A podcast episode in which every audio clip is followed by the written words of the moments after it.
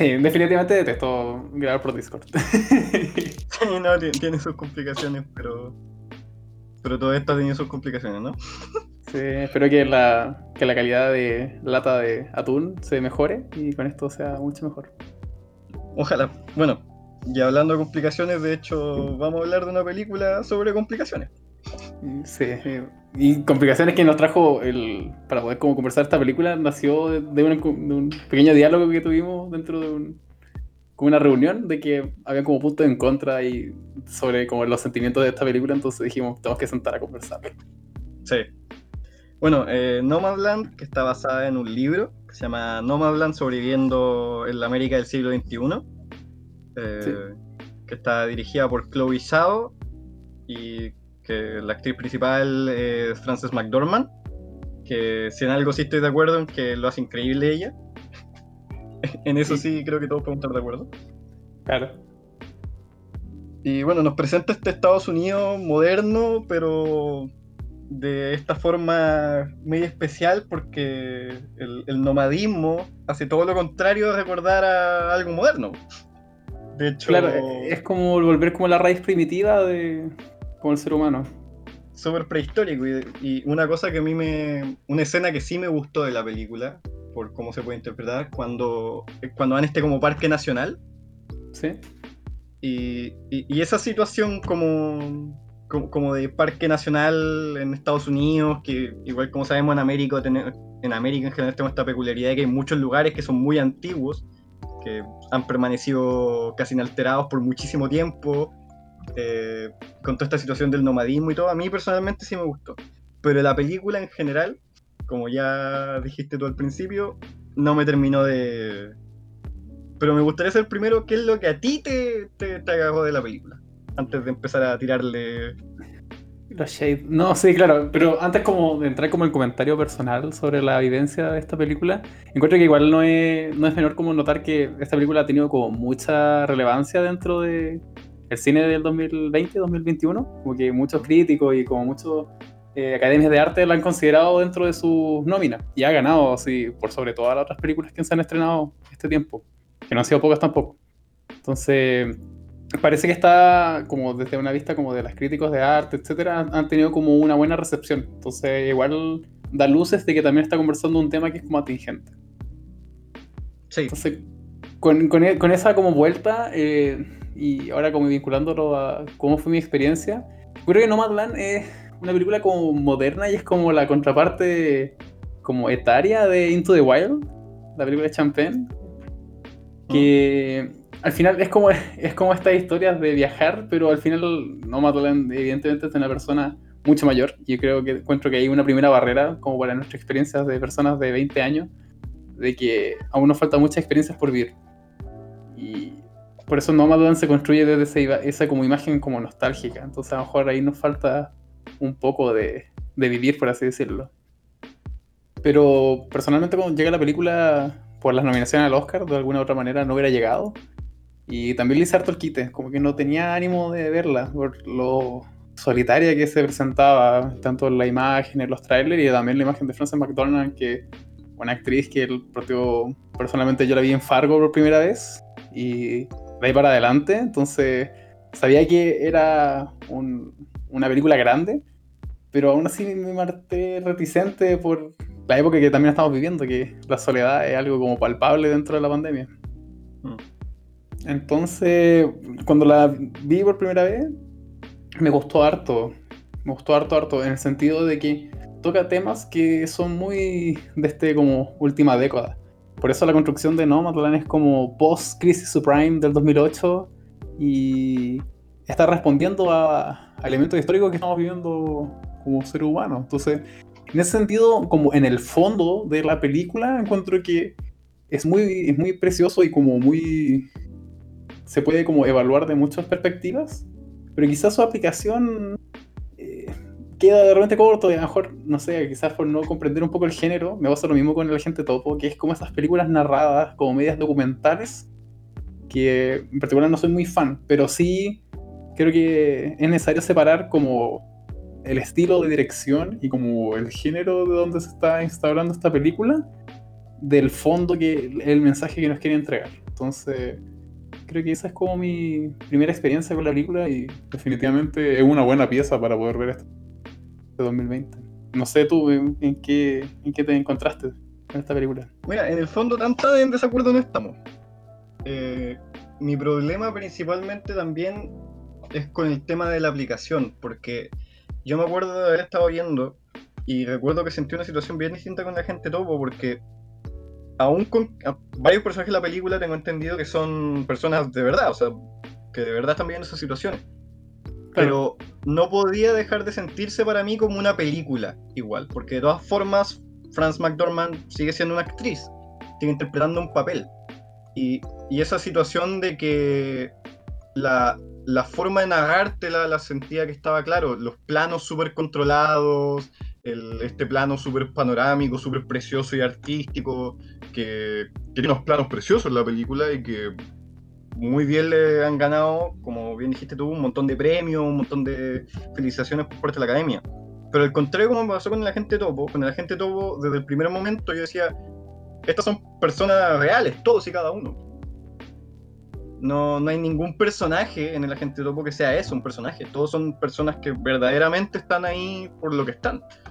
Eh, y eso acarrea algunos problemas, acarrea algunas consideraciones. Eh, pero sentía que tenía otro tipo de validez. Y luego me pasó también con la película, que esa misma estructura de película, yo pensaba, ya, pero ¿y a qué va a llegar el personaje de Fern? porque se va de su casa, se va de, este como pueblo en que está por todo el tema de la crisis económica, visita una serie de personajes por los que pasa brevemente para después volver a un punto de origen, si no me equivoco. Claro. Como, que hace un, círculo y su personaje queda donde mismo y las historias que vimos sentí que muchas, a mí, a mí al menos me hubiese gustado, por ejemplo, eh, ver más de... Mm, eh, este, este caballero que, que, era como el Marx del siglo XXI, que tenía la, la barba larga y que, y que hacía como este grupo, esta gente desplazada por todo. Eh, me hubiese gustado, por ejemplo, saber muchísimo más de él. Porque él era una persona real. Me, interesaba él como personaje y resulta que ocupa un espacio muy menor en la película. Claro, eh, ahí, encuentro que me hace como ruido como el comentario de que al final el viaje cíclico y el viaje como de vuelta a casa es como un recurso como literario, como común dentro de la historia, como que todo es con el viaje de volver a casa. Que al final encuentro que Friend representa eso, es como volver a su casa, aunque eso implique darse una vuelta como en círculo. Entonces igual, dentro de todo, igual Friend eh, termina evolucionando con el plano final y como cuando vuelve a su casa realmente. No, y claro, y el, nómada vuelve igual en algún momento al mismo punto. Sí. No, no todo el nomadismo está relacionado con eso. Mucho nomadismo, por ejemplo, el, nomadismo que se veía en la estepa asiática era un nomadismo así, ir de un lado a otro por, por cómo iban los tiempos, todo eso. Y Fern va trabajando por ahí. Va, va buscando trabajo en el fondo, porque no tiene dinero. Claro, eh, pero, por eso mismo encuentro que igual no es estático la progresión de, de Fern durante este viaje. Y en eso mismo eh, debiésemos como tomarlo en consideración que también, como a lo mejor no lo, sentamos, no lo sentimos tan real, como diferencia de la gente topo, también por un tema de, de, cultura, como que nosotros somos chilenos y la gente topo nos representa a nosotros como chilenos, eh, versus como esta como cultura muy norteamericana, de como andar en casa rodante y como juntarse en esas congregaciones, como que no es muy común verlo eso acá. Entonces, no sé si eso te hace un poco de, de ruido. Sí, probablemente también es eso y, igual es este tema como del... Que, es una cosa que igual se aprecia en la película, creo yo. Que al menos yo la aprecio. Porque hay muchas cosas que sí aprecio mucho la película. De hecho, si ganase el Oscar no me molestaría en lo absoluto. No, claro, sí. También, también tengo esa misma sensación. eh, porque, por ejemplo, este tema de que, cómo, muestra la sociedad norteamericana, porque creo que igual es súper útil para el, para el extranjero eh, esa situación, porque uno cuando, se, cuando uno piensa en Estados Unidos, la mayoría de la gente de afuera tiende a pensar inmediatamente en el sueño americano y en Nueva York, en Seattle, en las grandes ciudades, pero aquí se mueve en otro ambiente, se mueve en otro Estados Unidos, por así decirlo. Eh, sigue siendo muy estadounidense, como dices tú. Eh, sigue, por ejemplo, van a trabajar a Amazon. Claro, en condiciones laborales que igual son como raras de como reconocer. es como súper informal, así como que van y cobran y se van. Es como... Y, y esa es una de las cuestiones que, que, en el fondo igual está, no sé si denunciando necesariamente, pero presentando, porque una realidad de la que no se tiende a hablar. Y esa situación del, del que va y cobra en Amazon, una cuestión súper globalizada y una situación que igual es súper cuática. O sea, gente, porque hablaban como de caravanas de Amazon, ¿no? Una cosa así. Como de claro, Amazon... es, como que, es como que Amazon tiene como grupos de gente que va como rotando, usualmente, no tiene como gente de planta. Entonces, igual como las organizaciones como gremiales o como derechos laborales básicos, quizás pueden ser como pasado a llevar porque son gente que dura, no sé, una estación y después luego se van. Entonces, igual, a menos a mí como que me, prendió las antenitas de, oye, igual esto es como preocupante, porque podrían, es como fácil abusar de ello. No, y, no es como fácil, pues. Es, ahí hay un abuso importante igual, y bueno, Amazon tiene hoy día hay serie de acusaciones eh, que al gobierno también se le importa un poco nada, en realidad con lo poderoso que Amazon. Pero respecto a temas de lo mismo que dices tú, pues, por ejemplo, ¿cómo, ¿qué pasa con los gremios en Amazon? No. El trato de los trabajadores, las medidas de seguridad súper eh, pencas, temas de, temas de ciertas técnicas que hacen, que tengo entendido yo, de contratar a los trabajadores de ciertas formas para pagar menos impuestos, por ejemplo. Claro, pero en ese sentido, no igual no entrega como una buena como visión sobre como este trabajo informal, porque igual hay que considerar que la gente que entrevistan dentro de las personas que trabajan en Amazon eh, es gente mayor, entonces igual muestran como una realidad de que, como, no sé, eh, lo conversábamos en el conversatorio de ayer con la gente Topo, que dentro de el, como el trabajo dignifica, eh, igual en cierto sentido, las personas mayores están dispuestas como a tener como condiciones laborales menores en pro de seguir sintiéndose proactivo y seguir viviendo, porque muchos reclamaban también de los que trabajaban en Amazon que tenían como pensiones que no les daba para vivir tampoco. Sí, pues la mayoría decían, no sé, pues, eh, la Linda, Linda May, era la que contaba que, que, trabajó toda la vida, como desde los 12 años, se jubiló y no le alcanzaba para nada. Claro, sí, sí, sí. Entonces, pero, y, y uno podría hacer el argumento de que, ah, pero es que Amazon le está dando trabajo a esta gente. Sí, podría ser ese argumento, pero también podría decir, ¿y por qué no lo está contratando entonces? Porque en el fondo, esta gente se ve obligada a, viajar y uno ve a la Fern, por ejemplo, y claro, igual ella, la actriz, eh, tiene una. quiero creer que tiene una condición física un poco mejor y que tenía cierta seguridad y todo, pero esa escena es que está en una zona fría de Estados Unidos y tiene que dormir de noche en un vehículo tapada, o sea,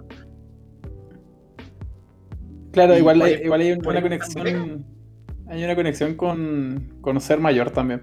Que igual la imagen de Fern, una persona cercana a los 60 años, que igual pasa como frío, tiene como condiciones laborales igual como cuestionables, y es como es, la, como la pregunta de cómo queremos envejecer, pues, como si estamos dispuestos como a seguir este camino y seguir como produciendo, a pesar de que no tenemos, no nos podemos como relajar en ese sentido. Ahora, lo otro, que no sé si será una interpretación mía, pero siento que la película también hace un, un empuje en contra de, importante en contra de esta situación del tema de la... Eh, ¿Cómo se dice esto cuando tú te ganas las cosas? Supuestamente mm. uno se, se, gana las cosas y uno decide todo por sí mismo y todo eso. ¿Otra vez? No sé, no sé a lo que te quieras como referir. Bueno, mm. eh, todo este tema del pobre pobre porque quiere y todo eso. Pues.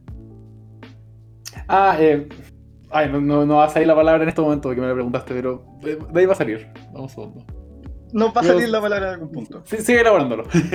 Pero en el fondo, eh, Fern llega a esta situación no porque ella se la haya impuesto, no porque ella no haya trabajado, no porque ella haya aportado menos, sino que porque hay un colapso económico que poco o nada tiene que ver con su actividad y por culpa de ese colapso económico termina perdiendo el trabajo. Y igual siento que el hecho de que muchos de los personajes, de nuevo como la Linda May, trabajé toda mi vida y ahora estoy así, eh, le hace un flaco favor este argumento del... Eh, si tú no si tienes lo que tienes porque no trabajaste, si estás en la situación que estáis es por mera responsabilidad tuya. Eh, claro, hay, la meritocracia, ¿cierto? Meritocracia, esa es la palabra. Esa es la palabra. Claro, es como que igual tocan esos temas de que al final cada uno está donde está porque por el esfuerzo propio, pero igual hay como, como condicionantes externas, como fue la crisis del 2008, que ella lo perdió todo y su marido muere tiempo después que la empuja a este trabajo un poco más informal y como a ser un nómade propiamente tal. Entonces, igual encuentro que más que denunciar, más que la película, más que denunciar como estos elementos que estamos comentando, es una observadora de la realidad. Y en eso y en eso yo creo que igual como que cae bien a diferentes públicos, porque cuando usualmente las películas suelen ser críticas o suelen ser un poco más incisivas con sus, con sus comentarios, las suelen descartar por ser como, tener como, no sé, una tendencia política o por estar como afirmando valores que no los comparten muchas personas. Pero cuando utilizan esta imagen del observador, entre comillas, se pone en un espacio más neutral, entre muchas comillas, como para las personas que no le dan como una, como una segunda vuelta en ese sentido, pero sigue siendo útil para los que estamos esperando como esta crítica y por eso nos da el espacio para conversarla en este espacio. completamente de acuerdo. Pero igual es, es relevante, encuentro la imagen de Fern, como esta imagen moderna del nómade, porque hay una frase muy buena que dice que ella, ella dice como I'm not a houseless, así como no es que no tenga casa, es como necesito un hogar, un homeless como hay una separación entre no tener casa y no tener hogar. Como comprendiendo como que la casa como el espacio físico y como el hogar como el lugar donde uno se siente acogido. Y... Es que, claro, pues de hecho ya tiene casa, pues, pero, pero la casa después cuando la muestran en un lugar gris, frío, de hecho pareciese casi como que no tiene ni vecinos, entonces... Era un Chernobyl norteamericano. Sí, está, está cerca en un páramo, cerca de una montaña, eh, tiene pinta que hace frío todo el año. Claro, es como que es lo menos que uno espera de un hogar, pero para ella era como su hogar y su casa, y todos sus sentimientos correspondían a ese lugar físico. Pero. Y por eso vuelve, y por eso da como el ciclo.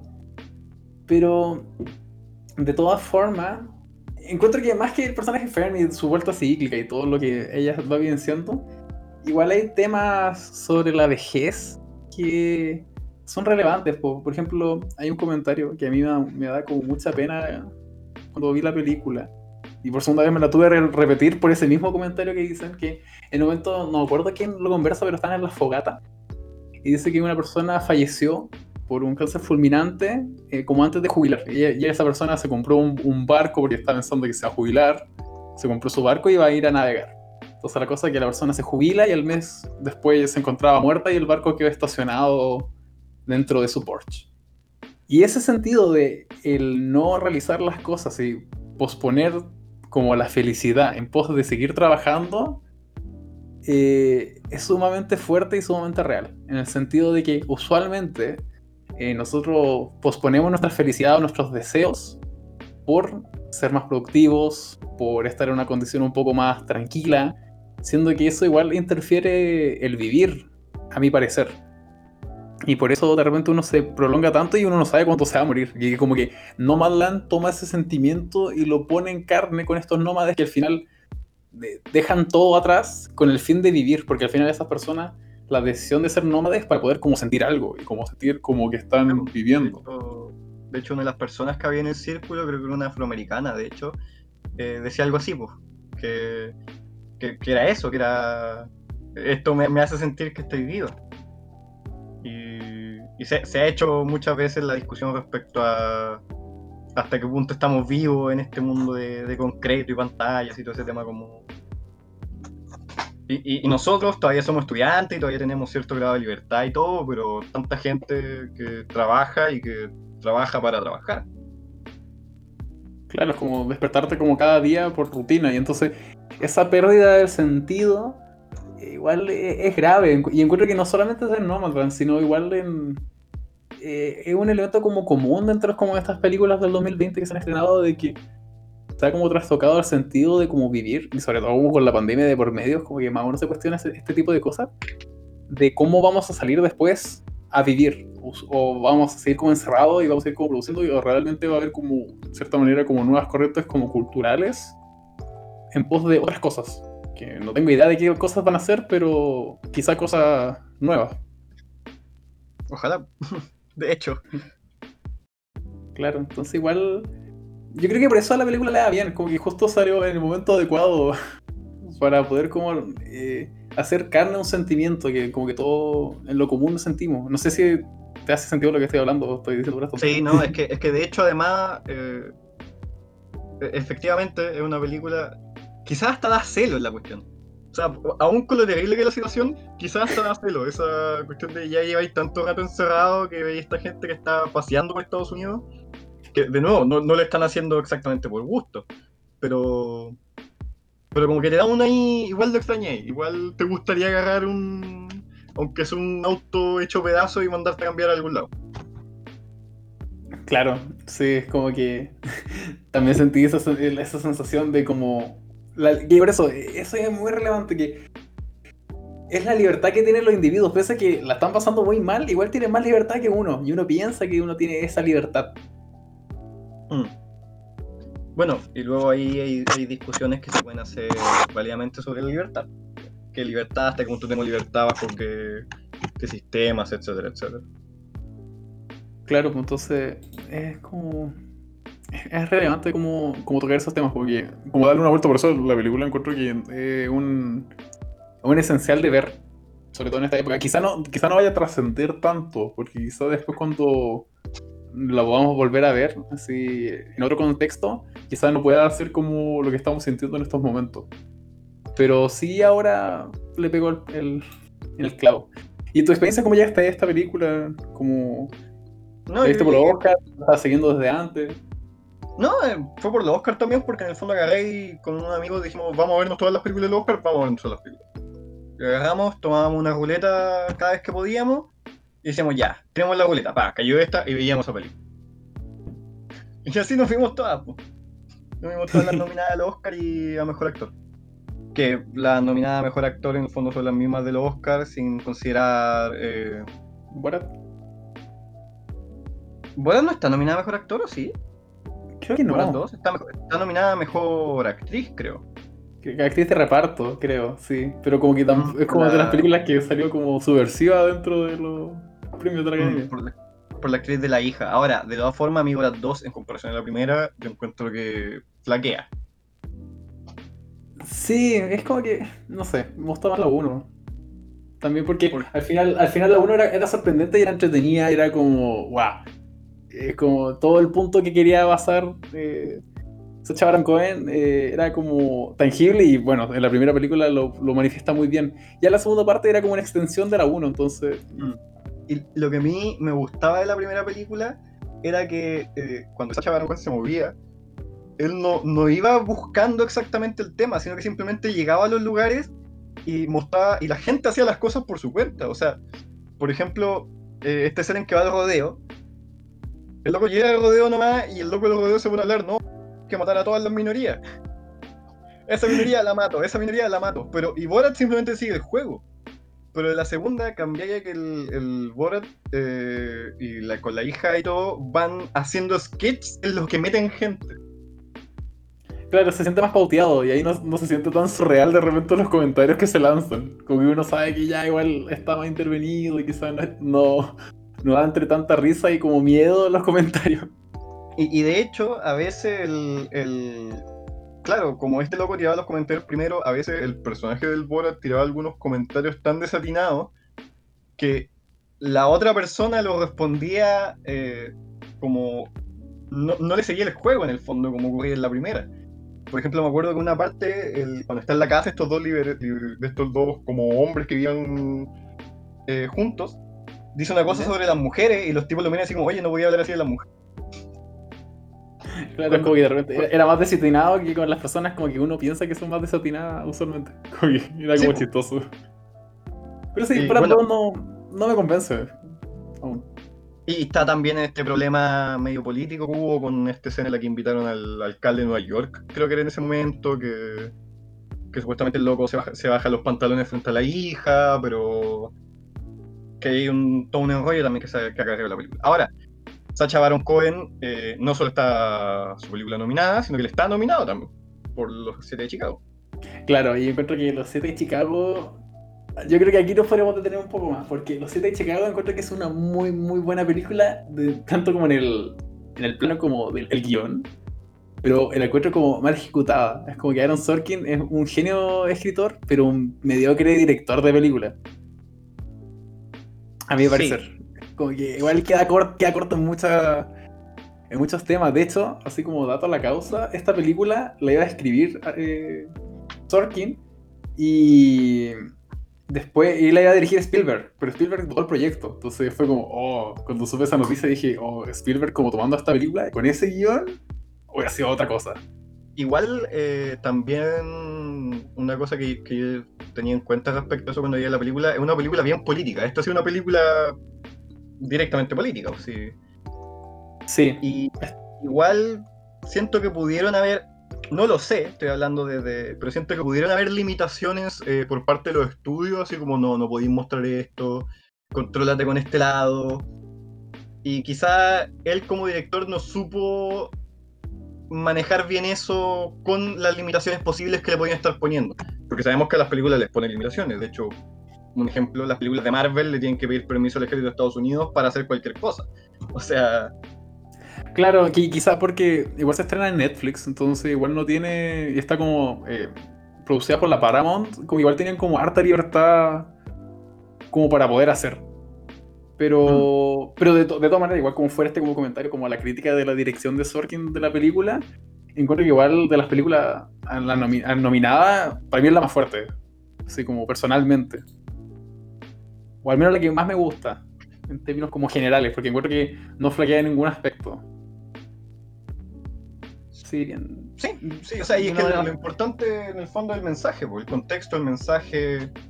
Eh, la, las actuaciones que son, no por nada, tiene eh, nominados. Claro, igual, igual es interesante como eh, la discusión con esta película, porque, bueno, de todas maneras, como que el final, eso no es como el final verdadero. Como el final verdadero no termina con leyendo a todos los personas muertas en Vietnam, sino tiene como otro final como un poco más como normal. Y eso generó como mucho debate dentro de como los estadounidenses, de como, oh, realmente esta película es como, como un, como un plan político como desestabilizar, y además que justo se estrena como con la crisis de Donald Trump y todas las elecciones. Entonces igual encuentro que igual la película le juega en contra eso, lo mismo que Borat, porque Borat igual nace como con esta imagen de las elecciones y Borat sale como respondiendo en contra Trump. Y esta película sale muy cerca de Borat, entonces como que igual la encasillan como estas películas como, por así decirlo, como izquierdosas que intentan como poner como nuevo sistema político, esto viene a desestabilizar como la hegemonía norteamericana, entonces... Es que los estadounidenses, al menos las grandes esferas, son reticentes a cualquier cosa que pueda tener un ápice de crítica, y una cosa que hacen mucho, que no sé si ha sido aún el caso de esta película, pero es transformar eh, la crítica en una celebración de... ¿En qué sentido? Por ejemplo, Fortunate Son, no sé si te suena la canción de... Ah, obviamente, la canción de Vietnam, icónica. Sí, pero, pero esa canción lo que no es una celebración de Vietnam. No, claro, es una película antiguerra, una película, una, una canción antiguerra al final. Sí, pues Fortunate Son, que es como el, que la traducción del título es hijo afortunado, lo que viene a decir, eh, lo que dice el coro, es yo no soy el hijo afortunado de una persona adinerada o de un congresista. Yo soy el que va a morir a la guerra en Vietnam. Y esa canción los gringos lo convirtieron en un himno de Vietnam como una celebración a Vietnam. Siendo todo lo contrario. Siendo todo lo contrario. O Born in the USA de Bruce, de, ¿cómo de se Bruce. llama? de Bruce Bruce, Springsteen. También lo mismo, es una película que critica eh, ciertos aspectos del tema estadounidense. Si no me equivoco, de hecho menciona un tema de Vietnam. Puede que me esté equivocando, esté confundiendo, pero creo que menciona un tema de un veterano que vuelve y que no tiene nada que hacer. Eh, y esa canción también la convierten en, en esto. Entonces, cualquier cosa que les toque Vietnam a ellos, tienden o, o, a atacarla porque, ah, no, política y todo, cuando nos olvidamos que, eh, de hecho, Rocky, todo el mundo la vio y en Rocky abiertamente propaganda política, pero nadie se quejó. Claro, pero igual, como hablando de Rocky, igual Rambo también es una película en contra de Vietnam y es como que también lo toman como una, una película muy pro guerra. Es como rara sí, como esa transformación. Rambo, Rambo es un, es un soldado que llega loco de Vietnam, llega con trauma y se pone a disparar a la gente porque Vietnam fue una cosa atroz. Y Entonces. No, Rambo, el héroe de guerra. No, un héroe de guerra, un pobre diablo. Claro, entonces, en ese sentido, igual Nomadland, igual, volviendo un poco con el comentario original, igual se encuadra muy bien dentro como de lo que espera Estados Unidos de Estados Unidos, porque al final, uh -huh. hacer como la observadora y no poner como esta idea, eh, como ideas políticas, como explícitamente, por así decirlo, pero sigue siendo la obra, la obra sigue siendo política, como que nunca se desprende de ello. Pero está simplemente mostrando. Claro, está simplemente mostrando. Entonces ahí entra como la duda si realmente esto, si las cosas que son solamente observacionales nos moviliza a nosotros como personas a hacer acciones o simplemente nos deja en el mismo lugar como observadores. Bueno, o sea, nosotros, nosotros particularmente no tenemos que hacer mucho allá, pero. No, claro, me refiero que igual son temas que también, que igual son que igual nos conciernen en el, fondo, pues como el trabajo sí, pues, informal, la vejez, la soledad, son como temas que igual no, no somos como. No, no lo excluye. Pero es que en el arte siempre va a estar esa duda, pues, ¿no? Hasta qué punto los mensajes, las observaciones, las cosas que muestran, no logran verdaderamente mover a la sociedad. Claro, entonces igual, entonces igual como en la crítica fácil de, como, de los Chicago 7, de que una película como muy izquierdosa e intenta como modificar la historia de una manera como muy postmoderna, encuentro que igual es como muy vacío. Personalmente encuentro que es muy vacío y es como muy fácil enojarse con ese tipo de películas como mirando desde esas perspectivas, porque si no, pucha, como que también excluye varias películas que se vienen, porque no sé, Judas of the Black Messiah también es sumamente política, pero igual y, de hecho, Judas and the Black Messiah toca un tema que yo diría que hasta más duro que el tema de los siete de Chicago. que pega más duro dentro de la llaga estadounidense, porque de lo que estamos hablando acá es de la CIA asesinando ciudadanos estadounidenses. Claro, no es una guerra y todo ese tema, es un tema que. Un, un, tema real, es un tema real, igual que los Chicago 7, solo que Chicago 7, por así decirlo, se siente como más Hollywood y Judas and the Black Messiah se siente algo más de, de nicho. Por así decirlo. Sí, Sí, que. Porque de todas maneras, como sin como caer en spoilers, bueno, igual Chicago 7 igual no encuentro que no hay tanto spoiler porque es un hecho como histórico y uno se puede meter a Wikipedia y uno sabe el final de la película. Pero, en esto también, pues sí, Fred Hampton. No, claro, entonces, por eso, como que no. no, es hay difícil spoilear algo que pasó. Claro, es como que no podemos como entrar en una, al arte de spoiler. Pero los Chicago 7 igual como que, bueno, el final de la película igual es como súper optimista y es como muy... Eh, muy de lo que uno esperaría de cómo terminar una película, así de inicio, desarrollo, eh, clímax y conclusión. Y terminan y ganan los buenos. Y ganan los buenos. Eso, viva los buenos. Claro, en, cambio Judas and the Black Messiah es como que el final igual es, es, duro, porque el final no, no, termina como con lo que todos esperarían. Claro, no, no ganan los buenos, por así decirlo, ni tampoco termina la película ahí. No, pues, y es un tema, y es demoledor, o sea, eh, cuando tú lo contrastas además con, de nuevo, con los hechos que ocurrieron verdaderamente, es un tema totalmente demoledor. Sí, sí que, que, que, Fred Hampton tenía cuánto, 21 años.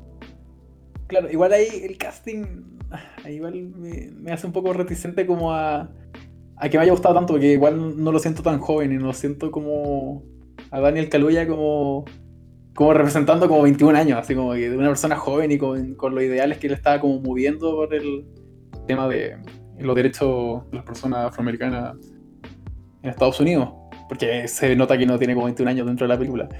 Pero independientemente de eso, el mensaje que lleva igual es interesante. Y además que la puesta en escena me gusta bastante, como que el montaje de la película lo encuentro bastante guapo. Sí, no, si tiene, sí, sí está bien, sí, una, es una buena obra. La película y y, y, si bien, claro, está basada en un hecho real, se atreve a tener ese final eh, amargo, ese final que no, no, ganan los buenos siempre.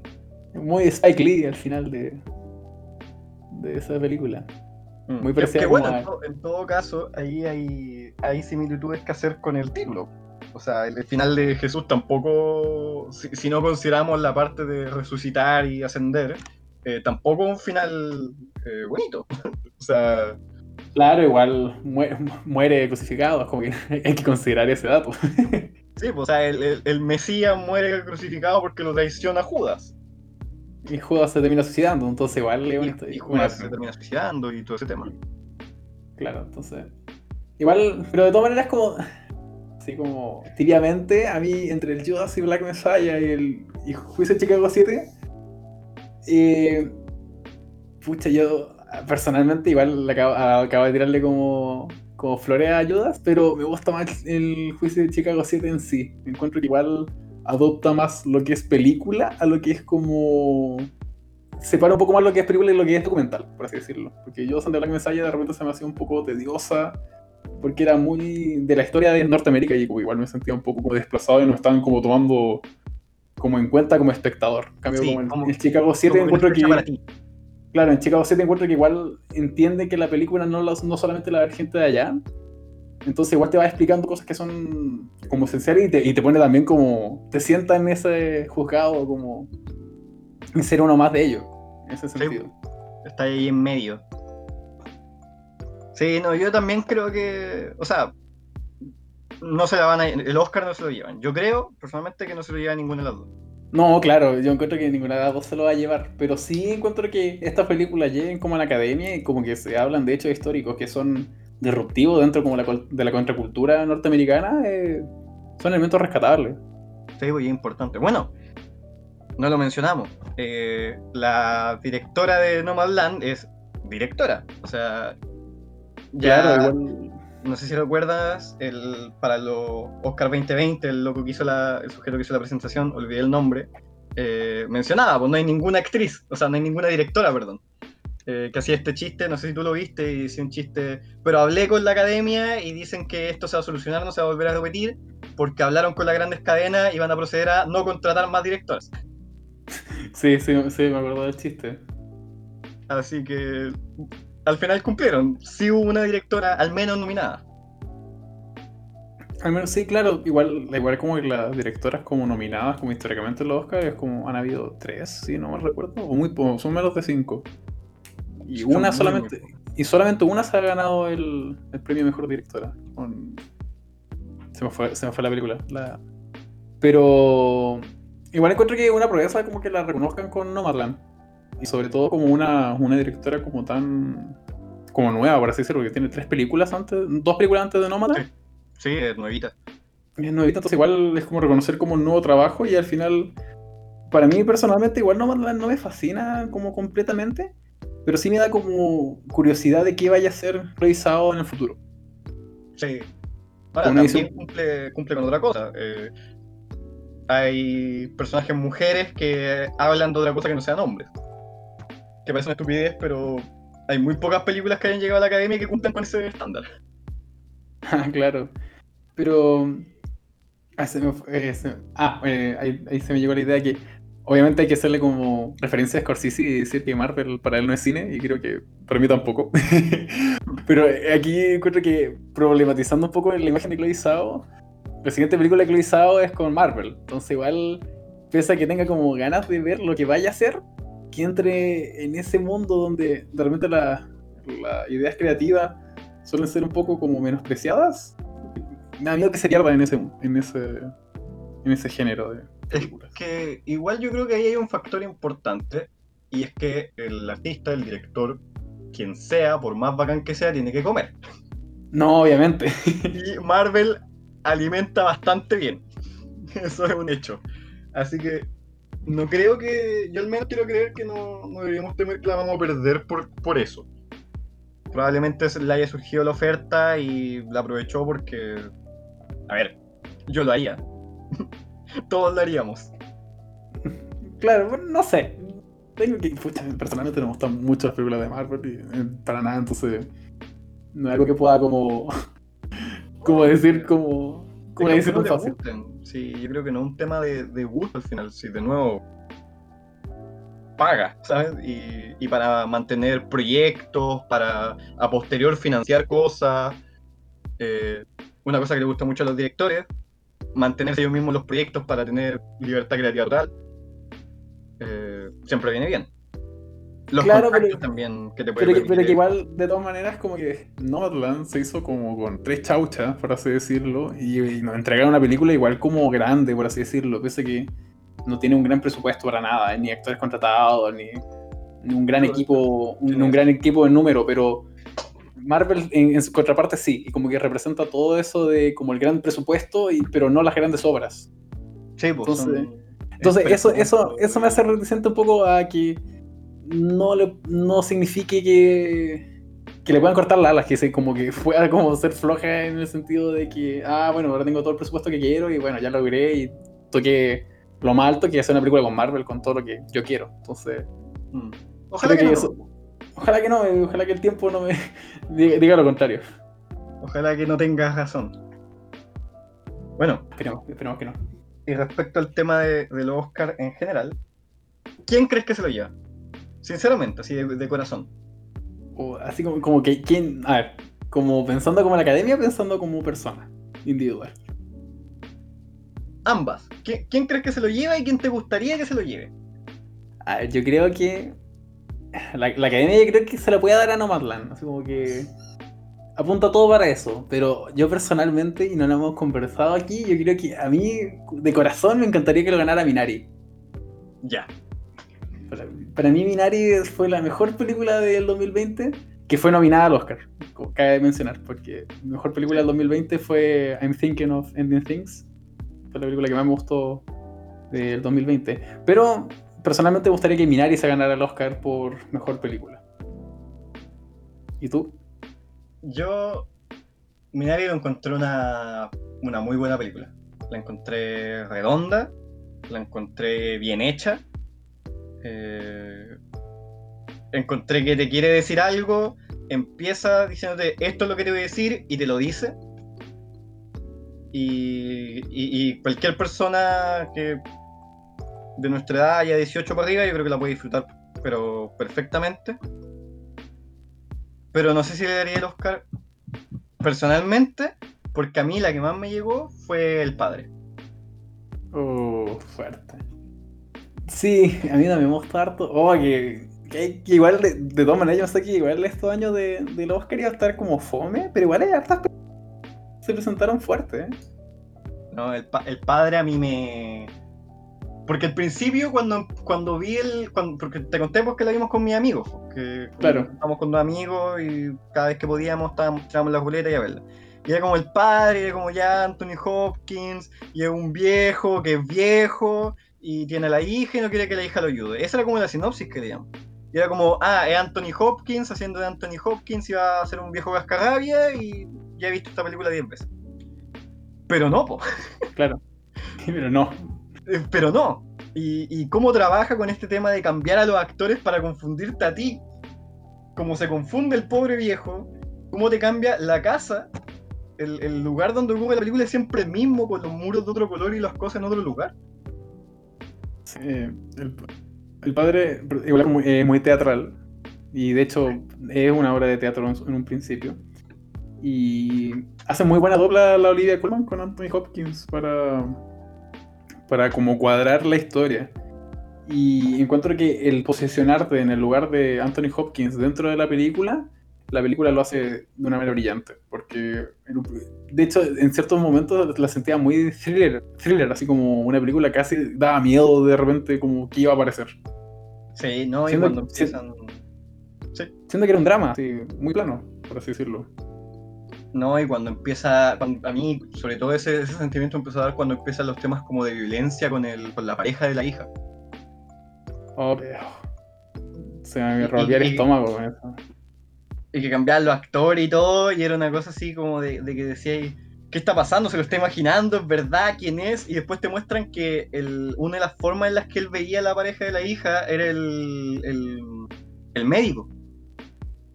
Y, Claro. Y lo, que, y lo que a mí me dejó ahí con, con el. como pendiente de la película es. ¿Eso con quién pasó? ¿Pasó con el médico? ¿Pasó con la, con el- la pareja de la hija? ¿Cuándo pasó? Porque eso es lo otro, nunca sabes cuándo pasaron las cosas. Claro, igual como en el uso de. También como el trato que le dieron como en la misma institución donde estaba internado. Entonces. Sí, encuentro que igual. Es una muy buena película. Es una muy buena película, pero. Yo creo que no. La academia la, la va a menospreciar. Por- en, en ese sentido, porque igual se siente. Al sentirse muy teatro, yo encuentro que dice, ah, pero esto no es como cine completamente. Y la van a Ah. problematizar. Pero en, Claro. en términos de contenido y como ejecución, es brillante sí. Sí, No, en eso tenéis toda la razón, porque no, es que técnicamente es como teatro. y entonces, igual creo que está nominada a mejor adaptación también, ¿no? Creo que sí. No estoy seguro, no lo recuerdo en este momento. Em, Sí, pero está nominada a mejor guion adaptado, así que ese se lo podría llevar. sí, se lo, se lo podría llevar de más. Igual. O sea, va contra Sí. Borat 2. Mm, dudo que Borat se la gane. Como que Borat, las comedias no suelen como triunfar tan grande. Por eso mismo. Y también va contra Nomadland, pues si Nomadland también está como un, un libro, originalmente. Así que ya habría que ver que- si es que hacen algún enroque ahí, no darle el mejor guion adaptado a Nomadland y darle el, el Oscar. No, claro, directamente. Claro, es como que igual está difícil la, la, la vuelta ahí. Pero yo creo que igual este año puede ser que todos terminen ganando un premio. No encuentro que. No encuentro una película como, como superiormente en todos los. No. En todas las características que se puede llevar como todos los premios. Y, y igual una cosa que, que noté es que si bien, como tú dijiste, pensaba, se pensaba que iba a ser un año fome y todo, sí es un año en que están casi las mismas cinco películas nominadas a casi todo. claro. El, mejor, mejor actor, mejor actriz, mejor edición, casi todo está englobado en las mismas películas. Entre Mank, El Padre, Nomadland, eh, El Juan de la Messiah. Están como todos súper... Y hablando de, de, de actores, algo que quería aprovechar de mencionar también. ¿Qué te pareció la última interpretación de Chadwick Boseman? O. Ay, aquí entra como todo y mi opinión personal con eso. Yo creo que no es genial para nada. y me- A mí no me gustó. Y particularmente tampoco me gusta mucho la película. eh, se me fue el nombre. Es eh, Viola Davis. Eh, La madre del blues, Se llama La. Madre del Blues, pero es. eh, En inglés tiene otro nombre. No sí, eh, Black Bottom. Es em, algo Black Bottom. Es Ma, Ma Davis Black Bottom, una cosa así. Claro, pero La madre del blues en, en español. Sí. Pero encontré. Bueno, la película no me gusta mucho. Encuentro que está mal ejecutada y. Como muy superficial. Como teniendo a, a Judas and the Black Messiah ese mismo año y teniendo esa película, es como que. oh, como que. Siento líneas de como tono de que. Son menospreciados. Entonces, ya partiendo como por la película, no me gustó. Y dentro de la película que no me haya agradado por eso. eh, Chadwick Boseman no, no encuentro que del ancho tampoco. No, mira, yo, yo encontré que lo, lo que sentí. Mi problema con la película es que. Creo que también es una obra de teatro, por cierto. No, No, sentía para dónde chuchi iba el guion. Perdón, no expresión. ¿Para No, dónde va esta sí. cosa? O sea, este grupo de locos hablan y dicen unas cosas y hablan sobre historias de racismo. Y, y como que hablaban de historias de racismo. Y esto por, para nada es para menospreciar el, el tema de racismo y todo. Y bueno, de hecho, acabamos de alabar una película que trata sobre eso.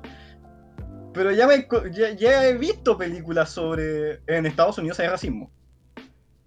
Claro que al final hace como, la, como la crítica superficial de decir como, hey, eh, miren, Estados Unidos es racista. Y es como que se queda en ello y no elabora más la idea.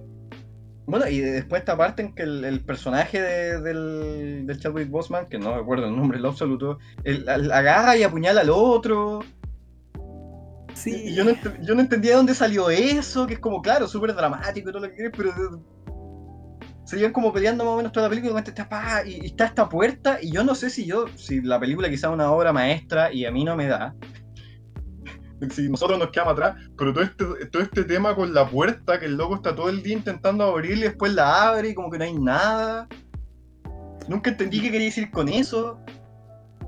sí, tengo la misma sensación con la película. Pero igual yo creo que hay que tirarle flores a las personas que realmente se merecen flores en esa película, que es la Viola Davis. Encuentro que ella como Ma Rainey es espectacular. Pero lástima que la película no la, no la acompaña en nada. Como que tristemente Sí. ella se hace un personaje que realmente si hubiera estado en buenas manos, quizás hubiera sido una de las como contendientes fuertes como para pelear como a mejor actriz, mejor película, pero encuentro que está muy, muy, muy mal aprovechado a la Viola Davis. Y de hecho sale muy poco y su personaje es súper poco relevante para lo que los que más o menos nos intento contar, porque en el fondo, Ma Rainey, que es el personaje, me acabo de acordar, la película se llama Ma Rainey's Black Bottom.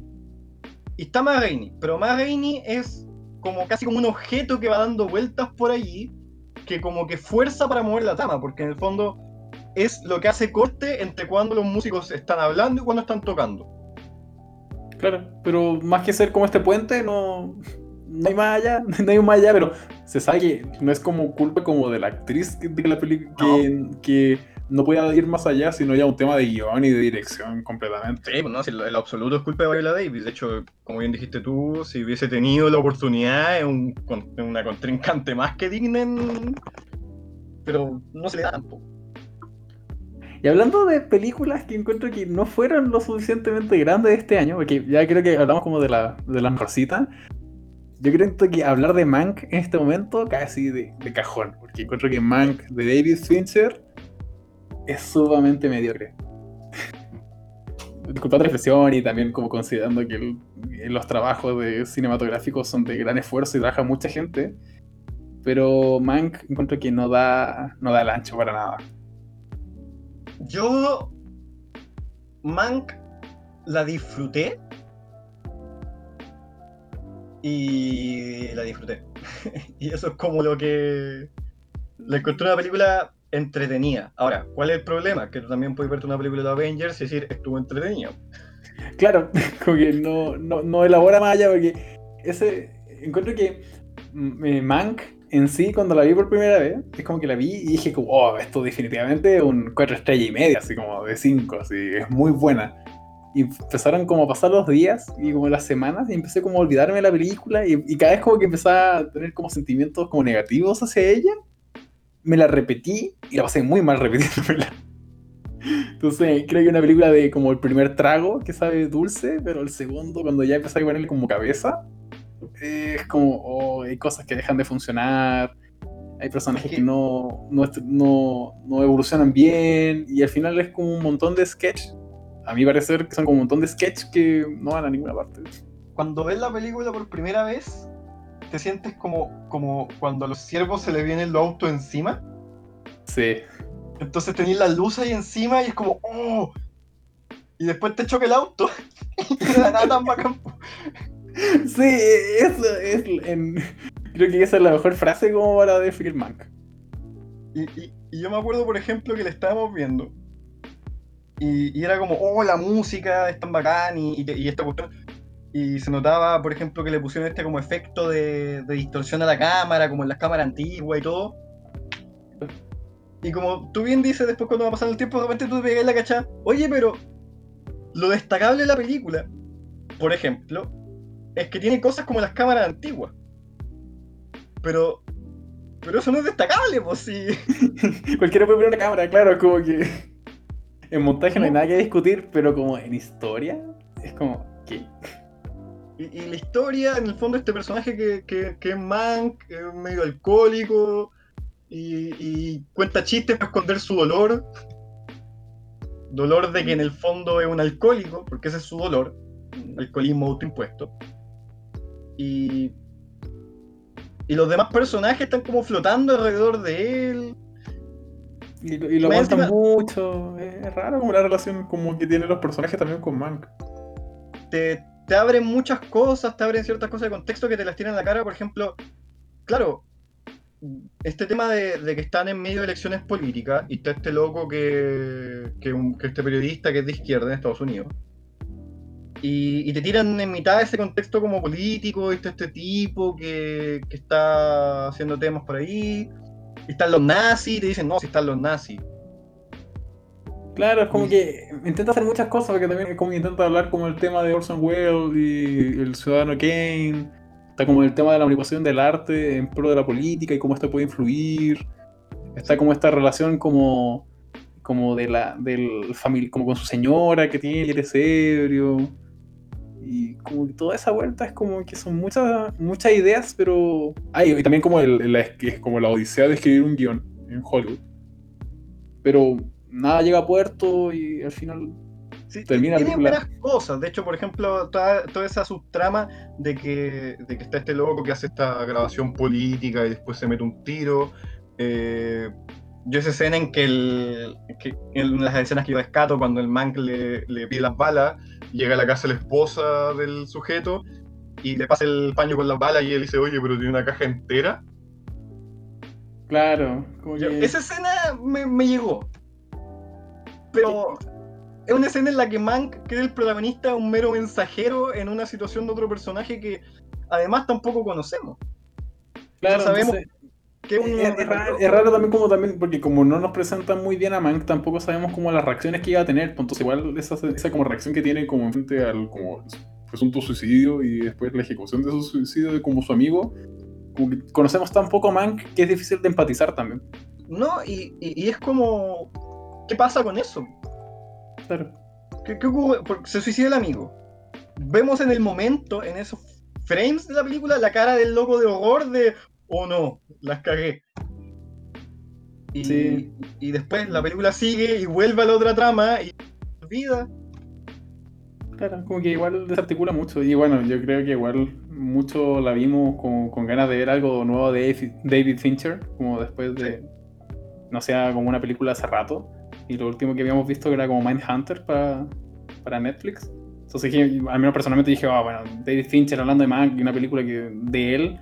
Dije, bueno, ya, algo bueno traerá y caí como un pequeño borrego en eso. Que, oh, De hecho, mucho. yo, yo caí en la película y caímos en la película y le ganamos el 23 porque me acuerdo cuando vimos la sinopsis, no me acuerdo dónde fue que vimos en la sinopsis, pero la película en la sinopsis nos la vendía como que era como el cómo se hizo el ciudadano Kane y, y yo casi pensaba cuando llegué que era como un documental sobre el ciudadano Kane.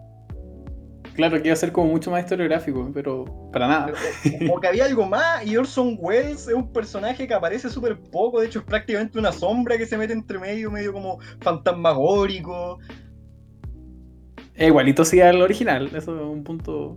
No, sí, el, el cast está bien hecho. Eso, el casting, el casting la- los trajes, los peinados, la, la escenografía, la ambientación de la época, eso está súper bien hecho, pero... Bueno, y el loco actúa bien, si en el fondo eso también Sí, poco de la película, que el loco sí actúa Gary- bien. Gary Oldman es, es como lo mismo como con Viola Davis, que eh, al final Gary Oldman se puede llevar la película encima de los hombros, pero la película tampoco le ayuda mucho. porque- Es que bueno, Ponele- Atlas igual está muy aplastado por el planeta. po. claro, es como ponerle voluntad. Ponele voluntad, sí. Sí, como que no.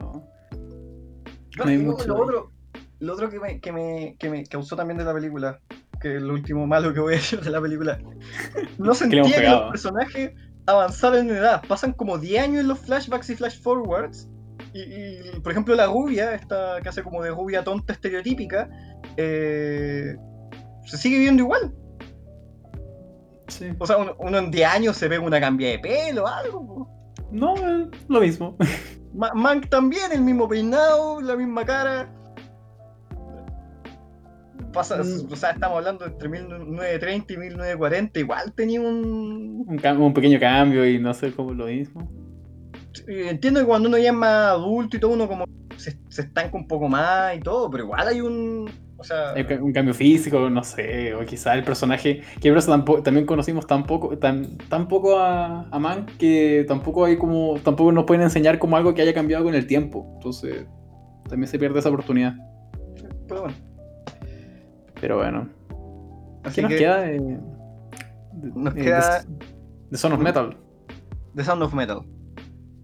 Eh, a mí me gustó harto. No de mi favorita de este año, pero sí la disfruté cuando la vi. Es... A mí me, me, me pegó particularmente porque, bueno, tengo un amigo que es músico.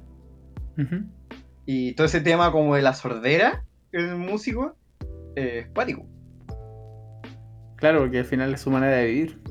De, de hecho, bueno, te, te comenté a ti que, que necesitaba un, un médico para los oídos porque tuvo una crisis nerviosa y pensó que se estaba quedando sordo. Uh, grave. Así que eh, al final no era nada, al final era que tiene ansiedad, pero... Pero... Pero, pero de, de todas maneras genera angustia. Es que cu- y cuando pasó eso, y habiendo, habiéndome visto la película, eh, uno no debería quizás siempre interpretar las películas por las vivencias personales, que son un poco más... eh, no me interesa. A mí me pegó más porque mi vivencia personal hace que me pegue más. No, claro. A, a- a mí lo que encuentro que hay un punto como positivo, que también como que sirve en esta como, como miedo, es como de, oh, que realmente sería muy brígido perder la, la audición de un momento para otro. Sí. Encuentro que... Y en eso pega muy bien la película, porque como que te, puedes, te hace como empatizar con, con el personaje y como que te puede instaurar la, preocupa- la preocupación de que, o qué sería de uno si uno se queda como sordo de un momento a otro. ¿Qué cambiarían? Bueno, en, en general sí hemos tenido. Tenemos una. ah, Ya dos películas que tratan sobre eh, discapacidades repentinas. En el. Esta y el padre. Sí, es como que... Parece que también es un tema ahora. Bueno, siempre. Claro, y, y- que no, y que no, y no afecta solamente como a las personas mayores, como en el padre, que en el padre igual Anthony Hopkins, como que uno podría como entre comillas, como pensar que es como entendible porque una persona mayor. Pero Sí. en, en sonido del metal es como que un loco muy joven perder la audición, entonces como oh, creo que cae más de tejo como para nuestro sector. Sí, sí, no. Y te, te da igual esa. eh, uy. Uy, claro, sí. Igual es muy visceral en ese sentido. Quizá no es la mejor película ejecutada. Quizá hay como elementos que no comparto mucho, pero sí cuando la vi por primera vez eh, me gustó harto. Igual pude empatizar y también me instauró una preocupación. Y como que oh, No, la, rehabilitación, la rehabilitación y todo eso, igual es un tema a tocar y como considerarlo, porque también no es tampoco económico, no todos pueden acceder a ello. Y también hay que, y hay que re- como reaprender a vivir. Y eso encuentro que no hay mucho Y la espacio palabra para ello. el blanco, visceral. Sí, sobre O todo eso. lo- de hecho, esto está en el trailer, pues esta cuestión que la vende completamente cuando el loco está tocando la batería y no escucha. Y suena como un. como ese. como muy a la distancia, medio distorsionado. Claro, y al final es como el, el sonido muy similar cuando él tiene después la prótesis para poder escuchar, como ese sonido que la realidad se vuelve como tan lejana. Sí, Entonces, ese, en ese, la aventura que él tiene para poder como reaprender a vivir, encuentro que es agradable. Y de hecho, la escena que quizás no, no, no, no pega en el personaje principal, sino cuando va a la casa de su pareja a- y está tocando el piano con su padre y está como esa historia de fondo, como esa subtrama del abandono a la madre y todo eso. Encuentro que también como que pega muy bien.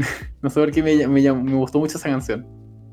sí. Sí. que- y- es una película que está. tiene una buena estructura. pues no, no te pasa lo que pasa con La Madre del Blues. Claro, y al final funciona todo bien, quizá no es genial, pero es buena. Eso encuentro que es, re- Y es se- re- es se respetable. agradece, ya. No, y cuando, Porque- cuando uno le gusta ver cine y uno ve películas constantemente, eh, sobre todo como han salido menos cosas, Uno agradece cuando hay una película buena. Eso siempre se agradece. Sí, sí, igual, igual hay películas. Igual eh, este 2020 encuentro que es muy, es muy blanco y negro. O te gusta mucho la película o la detestas completamente. Encuentro Mm. hay pocas películas que como que uno diga como ya, sí, como que la pasé, la pasé bien. Y hay como pocas películas que uno puede decir como, oh, la pasé muy bien viendo esta película. Sino como que todas son como o muy tristes y... O, o muy como reales, por así decirlo, o en contraparte así como películas que no, no, no llegan como a generar como un sentimiento en la persona o, y mal ejecutadas. Lo otro, que, que es una cuestión que eh, hay una conversación ahí quizá un poco pendiente por nuestra parte, no de nosotros, sino que de Occidente en completo. Hay una película nominada Mejor Guión Adaptado, que me pareció interesante, que es White Tiger. ¿Tú la viste? No, la se me pasó. Ya. Lo que me pasa a mí con White Tiger y que encuentro que, que, que es bacán que esté nominada, no a mejor película quizás, pero mejor guion adaptado, eh, quería aprovechar de comentarlo, que Bollywood se nos está viniendo encima. Y, y todavía hay mucha gente que tiene esta idea de Bollywood como estas películas media clase hiper Z, así como Ah, Muy- se tiene B, muy Kuma. Sí, muy mal, pero Bollywood tiene su. Hoy día tiene sus películas de un buen estándar. Y White Tiger es un ejemplo. Sí, Pero- yo, pero yo igual- diría que. Es una ¿No? constante de la década, como que Bollywood tiene, ha demostrado que tiene buen cine, como de Slumdog Billionaire en adelante. Sí. Y bueno, ahora si es que alguien que no esté escuchando que no haya visto White Tiger o que no haya visto nada de la India, puede ser un- un- una buena película para empezar, aprovechando que está nominada a un Oscar y todo. Eh, basada en un libro, está nominada a Mejor Guión Adaptado. Y, la verdad, yo, yo siento que siempre es bueno ver estas películas que, que Sean fuera del occidental, porque siempre hay algo nuevo. siempre va a haber una pequeña cosita que es distinta. Claro, así como ya hablando como en la personal, encuentro que en este último tiempo como que ya me, me, me he terminado como los blockbusters o las películas como típicas, como que debería que verse como toda persona en su vida alguna vez. Y saltar como al cine como europeo, al cine ruso y como al cine como fuera de Estados Unidos ha sido una experiencia muy gratificante y me ha como, como revivido las ganas de ver cine, porque de repente cuando uno ve como muchas películas como gringas, o no sé, pues, europeas, es como que igual uno de repente se queda como estancado, como que empieza a ver como la misma estructura y como que hay cosas que te dejan de llamar la atención. Entonces saliendo como de ese lado de confort y encontrar como un cine diferente, porque realmente es diferente como la manera de narrar la historia, eh, gratificante y encontrar cosas, ese tipo de cosas nuevas e historias que son no, no, no de lo común, es un buen descubrimiento. Entonces, igual me sumo tus palabras de, de abrirse como a otro tipo de cine. Sí, ¿no? Y esperemos que, que igual los Oscar mantengan. Últimamente han tenido un poco más de esa cuestión. Bueno, con que nominaron a Parasite, que ganó y todo. Que mantengan eso de, de, de abrirse ese mercado, aunque sea un poquitito, porque siempre ayuda a que más gente entre. Yo, yo he sabido mucha gente que, que vio Parasite porque estaba nominada al Oscar y que tenía como este tema de, no, es que yo, a mí no me gustan las películas de asiáticos. Claro, y cuando vieron que nominaron una película asiática al Oscar fue como, oh, igual quizás soy tengo un prejuicio injustificado en ello. Claro, entonces, y además que igual los Oscars tienen como la fuerza de ser como el, la brújula como mundial del cine, de como que lo reconocido entre los Oscars en muchas, demasiadas películas y es como históricamente sabido que las mejores películas no son ni nominadas ni ganan Oscar. No, usualmente. no. Entonces, Ni la nominan. Pero es una Pero- buena forma de empezar, de verte algunas cosas que igual tienen valor. claro que hay, hay buenas construcciones. Entonces, una buena puerta de entrada al final. Y además que, de todas maneras, ver películas en grupo, y encuentro que. Y juntarse como a conversarlas con este mismo espacio, o ver Oscar como junto con más personas, igual es entretenido, igual es algo, un rito simbólico. que- Sí, a esta altura y sí, idealmente quizás nosotros después veamos los Oscar, eh, ver qué cagüines salen también, si- a quien acusan de pedófilo esta vez. Ojalá, por favor. Ojalá Oh, todos. eh, hablando de eso, y antes que se nos vaya, y antes que cerremos el podcast, encuentro que película que no fue reconocida en los Oscars, no sé si tú también tienes una, pero ya la había nombrado eh, en Thinking in, in- in Ending Things, y eh, La Asistente, que salió también, que habla como de todo el tema de las productoras norteamericanas y como el abuso hacia... Mm.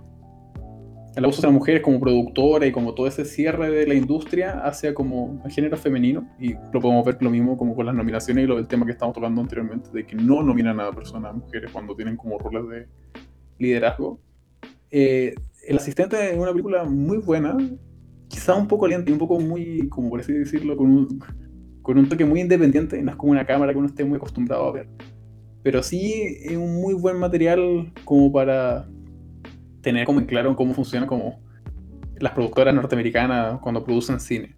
Y sumamente crudo. Y no fue reconocida, y encuentro que igual es injusto eh, en el fondo. No sé si la viste, No, pero. pero difícil que sean reconocidas porque eh, les cae muy cerca, yo creo. Sí, yo creo que es por eso, pero de todas maneras, no, nombrarla y decir que está disponible y que una película que salió este el 2020 y hay que verla. Puede ser que no guste, no sea el gusto de la mayoría, pero hay que verla, igual hay que darle una vuelta. Sí, hay que verla, hay que verla. y, y tú tienes una película que no fue nominada y que esperabas que fuese nominada? Es que la verdad no espero que las nominen. Entonces te, te mentiría si dijese que esperaba que, que nominaran alguna de las películas que vi. Que no sabría decir alguna así como que pudiese decir, pero es que no, no espero que las nominen. eh, cosas que he visto. Eh, también es, es cierto que este año con mis amigos también vimos muchas películas más viejas. eh, así que vi muchas películas que me gustaron mucho, pero que no son de este año, así que tampoco las hacían nominar. Pero no, no diría que haya ninguna que yo haya dicho como no, la de Villeneuve", que ya sabía que no le iban a nominar. Bueno, como, como mismo tú dices esta, por ejemplo, que lo hubiesen nominado, eh, no lo iban a hacer porque les cae al lado. Pues, cu- cuando el problema es no, el capitalismo global o, o no, la pobreza o el racismo, no les cae tan cerca, pero ya cuando es, oye, igual como que hay un problema en la industria, está como más complicado. De hecho, yo, yo al menos, quizás me equivoque, yo al menos no recuerdo ninguna película eh, reconocida en los Oscars que, que hable de ello. No, para nada. Y también es un tema como moderno, igual, el destape de como estos abusos dentro de la industria de Hollywood, igual es como... Ha eh, siempre ha existido, pero ha tenido un poco más de fuerza en esta última década. Es que sí, pues porque se empezaron a dar las denuncias ya públicas de, de todos estos eh, grandes cabecillas que se creían intocables. Denuncias que han, que han caído de todos lados, porque hay mucha gente que tiene esta idea como de que no, es que las mujeres están vueltas locas y todo. No, o sea, no, no es que a las mujeres se le haya dado, es porque son muchas mujeres las que le ha pasado y, y hombres también y, y menores. Pero ha caído parejo. Eh, Ha caído parejo. le han dado a todos y. O sea, estamos hablando de que hasta el. El Terry Crews salió a denunciar que lo habían abusado sexualmente. Entonces, no, no estamos hablando de que. pa- Para todos aquellos que creen que es un tema de que no, el feminismo vino a destruirlo todo, no. Lo, aquí la cuestión es nociva y es nefasta y es nefasta, ¿no? Claro, No hay más motivo oculto. Entonces, sí, eso con, con la explotación en Hollywood, que también es, es tema de. Pero bueno, encuentro que así va a ser un buen. Va a ser una buena jornada de premios y va, va a ser. Y va a dar que hablar para. En sí. Sí. Va a dar que hablar y ahí. Aunque hemos dicho que en el fondo no nos molestaría que gane ninguna, después va a ganar alguna, nos vamos a enojar igual porque no ganó la que queríamos. Claro, igual vamos a seguir peleando y nos vamos a agarrar y decir, no, esta película no se lo mereció, etcétera. Se viene. Pero es la discusión de todos los años. Ya estamos costumbre. Y ojalá el próximo año esté King Kong contra Godzilla. Sí, viva. Por favor. Pero eso, eh, Pablo, palabra al cierre, al cierre, eh, algo que recomiendes por ver, eh, para ver, algún libro, alguna película, alguna, algún álbum de música. ¿Qué recomiendas para cerrar este podcast? Ya, libros, sí. Eh, películas, yo creo que de lo que he visto últimamente está, ya lo hemos mencionado la mayoría, y como digo, las otras películas que he estado viendo, eh, durante este principio de año vimos muchas películas sin antiguos. eh, de hecho, no, me vi con unos amigos, los convencí de ver eh, Stalker, de, ¿cómo Tarkovsky. es esto? De, sí, de, de Tarkovsky. eh, nos vimos Solaris, eh, nos vimos Metrópolis, la alemana antigua. Entonces, si no, si no denso. quieren. ¿Eh? Denso. Sí, unas cosas suaves. Entonces, no sé si la recomendaría porque en el fondo siento que, que tenéis que estar en. ti- Tienes que quererlo mucho para verlas, pero si, está, si alguien está en el humor de verse algo denso pero que tiene alto valor, eso.